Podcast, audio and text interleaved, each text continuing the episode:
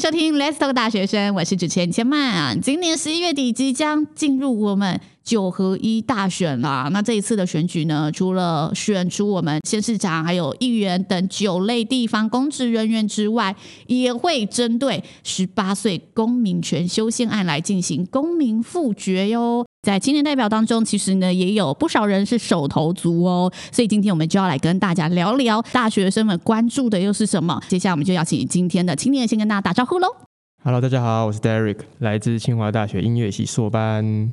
Hello，大家好，我是 Oliver，现在就读台湾大学社会学系。先跟大家分享一下一下你们个别是几岁，有没有参加过选举？我现在是二十五岁，然后我有投过那个二零二零的总统大选。我现在是十九岁，虽然还没有办法投县市长，但是我去年呢也有参加过公投，所以都还是有选举的经验在里面了。中选会的调查显示啊，今年的投票人数其实是将近一千九百三十万人，在这个两千年后出生的首投族也会加入我们这一千九百多万的票里面。大家觉得所有青年对今年选举的关注程度是如何？我们身边的朋友或者是你自己的关注度，然后哎，你们自己今年会返乡投票吗？像二零二零大选呢，是我第一次有投票的权利，嗯、所以我就当了手头族，就回高雄投总统大选。然后因为是第一次嘛，所以就是那一票就让我觉得很意义非凡，有一种很神圣的感觉，也很新鲜。那今年的县市长的选举的话呢，因为就不是手头族，但是我还是蛮关注这次选举的，我也会回高雄投票，然后偶尔啊，就是会看一下新闻以及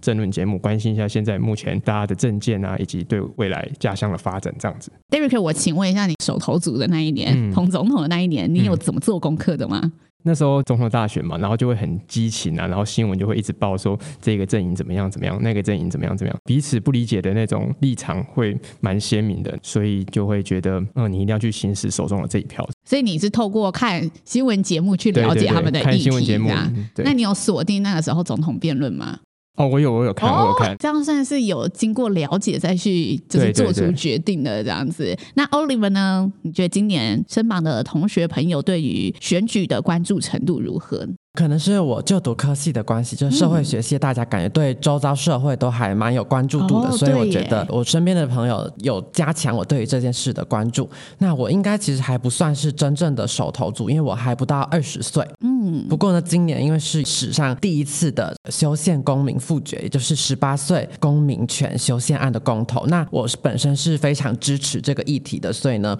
我也会规划返乡回家投票。嗯，哎，这真的是创造历史的时刻，哎。而且是第一次修宪，交由公民去做复决。Oliver 今年是十九岁嘛？对。那其实民法正在要上路的这个阶段当中，你自己经历十八到十九，有觉得哎，有哪一些事情，生活上遇到的一些情境啊，是我明明满了十八岁，但是好奇怪哦，我却不能做的事情？呃，其实有，我上了大学以后就离开家，在外面生活了嘛。那有一次我的提款卡出了问题，但是还没有满二十岁，所有的那个账户虽然是你自己的名字，但是都是要由监护人陪你一起去办的。啊、那我那个提款卡出了问题以后，我在外面读书没有办法自己去处理这样的问题，我还要特别回家找我的妈妈来陪同呢，才可以处理这样的问题。那最后我的解决方式是我妈妈呢直接帮我拿我的提款卡去处理，甚至我本人不用到场。所以我就觉得那个账户是我的名字。但是我本人不用到场这件事情是很奇怪的。听起来，我觉得大家自己都既然在外面独立生活了，一定会希望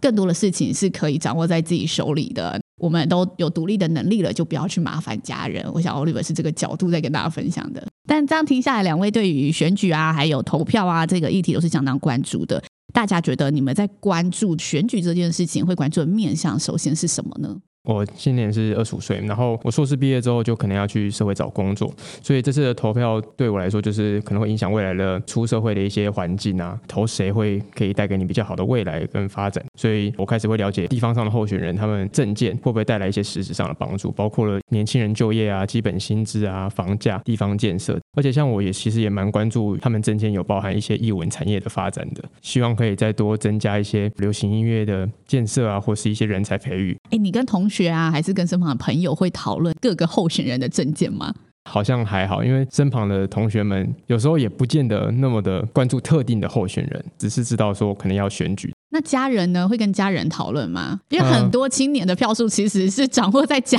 人手中的。有一些是，有一些是，而且为此让我想到之前那个总统大选的时候，也是因为跟家里人投的是不同的候选人，然后就会产生一些争吵。嗯、所以你真的会跟家人讨论说：“哎，我这一次看到是什么？所以我这一票决定要投给谁？”这样子。会会会。爸爸妈妈听到他们有说服你说：“没有，你就是应该要怎么样怎么样？”还是他们有听，然后听完之后说：“好，那我尊重你。爸爸”哎，没有没有，其实没有尊重，就是他们就就还是投他们。然后我还是投我们的。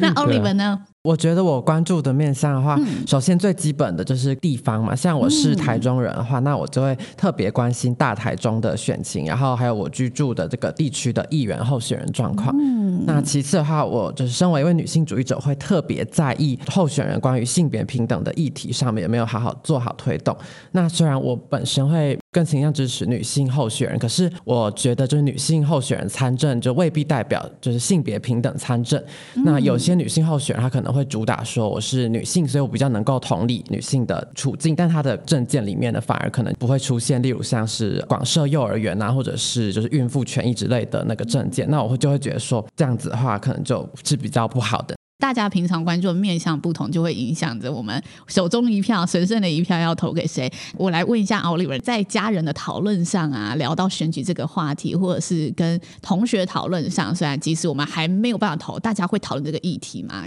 嗯，我觉得同学之间讨论的还蛮激烈的。可是因为我觉得会成为好朋友的人，大部分就是跟你意见也是差不多，哦、所以为了了解不是我的朋友的人会怎么想的话，所以我也会花蛮多时间在网络上看论坛，就是看其他人是怎么想的，避免落入同温层单一的讨论。那家人层面呢？因为聊到这部分的话，大家还是会坚持自己的立场吧，所以我会尽量避免跟确定就是立场不同的家人聊太多这方面的问题。哦，所以其实有如果有不同立场的，你会稍微的避开这个敏感话题，这样子。对对对，就是维持家庭和谐。两位呢，在我们的十八岁公民权的这一个议题上面，也是觉得青年真的可以承担更多的责任，然后去行使他的权利，还是觉得哎，这一个议题对于我们的想法有不一样的方向呢？我觉得公民权可以下修到十八岁，这个非常好。未来满十八岁的人就可以自行签约啊、开户、领养宠物，就是你变成一个成年人。然后，因为你是一个成年人，你有投票权的力的行使，青年人们的声音可以更被那些要选举的政治人物给重视，提出更好的政见啊，然后让青年朋友们有更好的一个发展环境。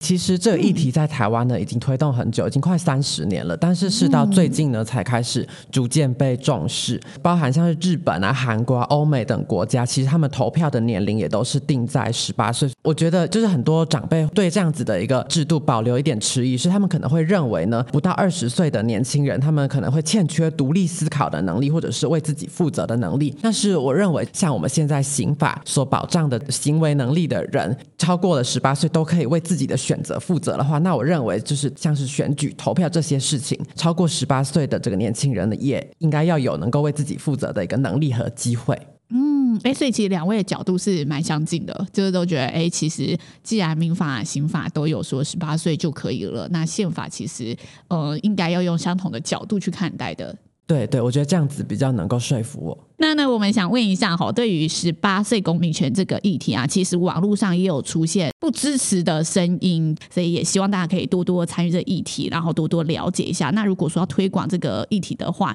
你们这段时间会觉得要怎么样跟身旁的朋友去提倡，然后让他们可以也重视这个议题呢？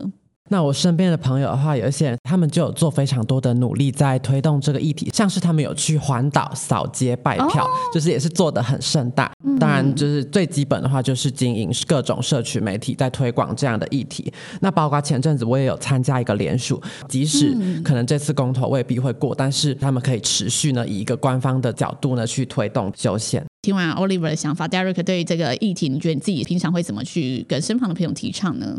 我本身就是过了二十，我身旁的朋友也大部分是我这个年纪或是以上的。所以他们对于这个议题就可能相对的比较会能感一点，就是觉得这不是他们的事情，所以就可能要以一个去让他们回想起他们自己十八岁到二十岁那时候，对于一些制度啊，对于一些环境的不谅解或憧憬的时候，可是他们却无能为力的那种感觉，要把他们呼唤回来，然后以这样的角度去说服他们，可以为了在十八到二十岁的这些青年们，可以去同理他们现在的感受，然后为他们投下这个同意票。的确，有时候不在我们十八岁年纪，就可能像我现在三几岁，我会觉得哦，这个议题好像离我比较遥远一点点。前，嗯，但其实稍微的回想一下自己在年前的时候，如果可以更早的参与这些公共议题，是不是会有所不一样？这个都是大家可以去思考的面向。那其实大家呢，对于投票用选票投出自己的想法，都是我们可以享有的义务和权利，也是参与公共事务非常重要的一个环节哦。那不管大家要投给谁，要支持什么样的议题，在选举的过程当中，记得不能拿任何的礼物跟金钱。在投票之前呢，也要看一下我们每个候选人提出的证件，看一下我们的选举公报，以及呢上面详尽的学经历，投出你们神圣的一票，支持干净选选举哦，今天非常感谢 Oliver 和 Derek 带来的分享，我们来做个大学生，下次见喽，拜拜，拜拜，拜拜。